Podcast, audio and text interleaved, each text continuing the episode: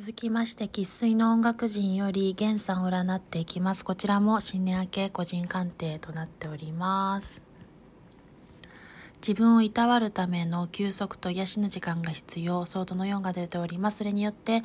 これから栄光に向かうことが約束されているカードとなっております。そして、ペンタクルの5ですので、過去の疲労困憊した冬のような状態から春に向かっていく。そして、ソードの10も出ていることから必要な終わりを経て、新たな始まりの夜明けが近いということも意味しており、それによって迎え入れる未来としては、皇帝のカード、エンペラーですので、地位名誉財産、ポジション確率、リーダーシップ、本領発揮など、これからしっかりとした継続的安定性の居場所や、地位、名誉、ポジションを確立していくというところが出てまいりました。貴重のカードです。それではご視聴ありがとうございました。